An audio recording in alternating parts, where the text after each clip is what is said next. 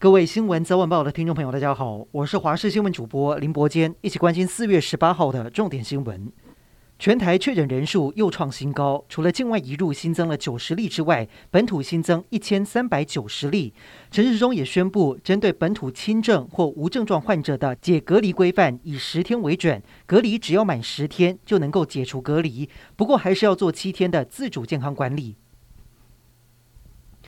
食药署通过六到十一岁儿童莫德纳的紧急授权，但是各国幼童施打疫苗的厂牌都是以辉瑞居多，让家长们也期待台湾能够有更多的选择。不过卫福部长陈时中谈到此事，却是非常的无奈，表示跟辉瑞已经谈了两个月，而跟辉瑞谈儿童疫苗的购买要经过四方的讨论，大家都有自己的考量，让辉瑞儿童疫苗的购买卡关。陈时中也透露，民间一直有在旁协助，和鸿海的联络也没有断过。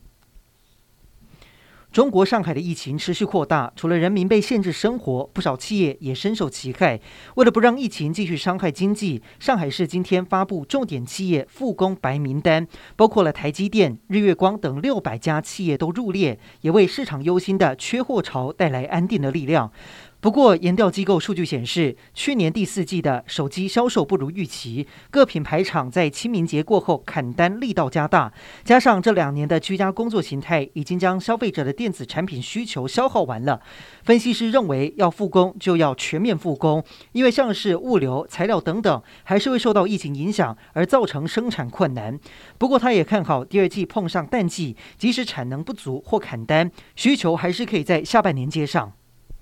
台铁工会不满交通部不撤回台铁公司设置条例草案，重新协商，动员一万两千名员工五一劳动节不加班。目前有九成五的司机员响应。台铁四月十七号也悄悄关闭五一劳动节订票，停止售票。根据统计，最近台铁也出现了退票潮，订票数从一万六千张掉到剩下一万一千张。交通部长王国才表示，台铁安全改革不会再等，台铁公司设置条例无法撤回，但将持续与工会沟通。周五将会公布其他的替代疏运计划。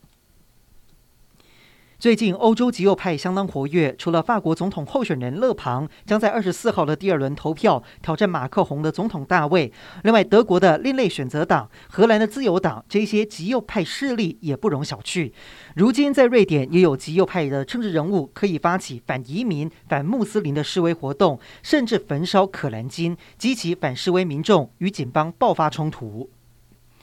每年的四月是北韩的节庆大月，即四月十五号太阳节，北韩正在筹划四月二十五号的建军节。各界认为，金正恩不只会办一场大阅兵宣扬国威，加上目前南韩与美国正在联合军演，北韩极可能密集试射飞弹或者试验核武器。